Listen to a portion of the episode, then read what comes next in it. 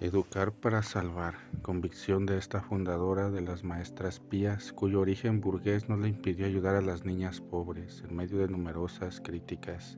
Durante un tiempo siguió caminos casi parejos a los de Lucía Filippini. Nació en Viterbo el 9 de febrero de 1656.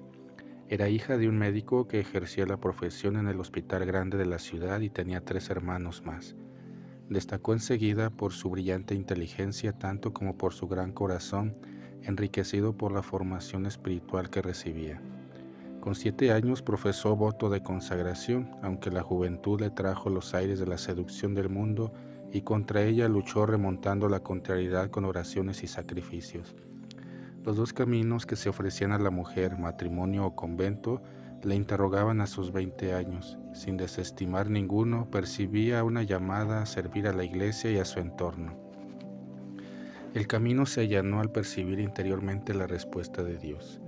En 1676 ingresó al monasterio de Santa Catalina de Viterbo.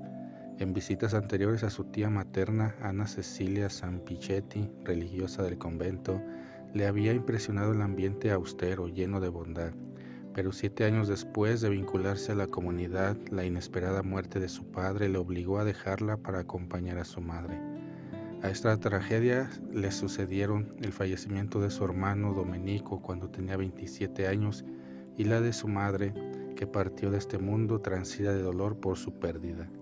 No se cruzó de brazos contemplando el dolor. Este fue para ella una fecunda vía purgativa que le condujo a buscar único consuelo en Dios Situó en el centro de su vida a Cristo crucificado y abrió las puertas de su casa para que las niñas y las vecinas pudieran rezar el rosario con ella. Comenzaban y terminaban con una lección catequética. Cada día constataba la escasa formación religiosa de las niñas, cuando no la nula preparación en todos los sentidos de las personas que apenas tenían recursos, y atisbó en ello la luz que le llevó a poner en marcha otra nueva misión estable, dirigida a paliar dichas necesidades, una escuela para educación de las niñas. Tenía claro su objetivo. Mi deseo es liberar a los jóvenes de la ignorancia y el mal para que el proyecto de Dios que cada persona posee se vuelva visible.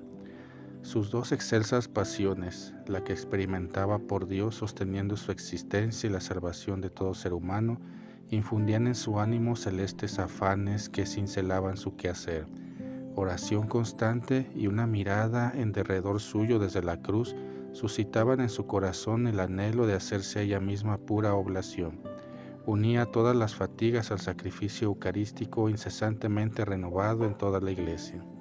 De todo ello extrajo la fortaleza que derramó en sus innumerables actos de virtud. Santa Rosa Venerini ruega por nosotros.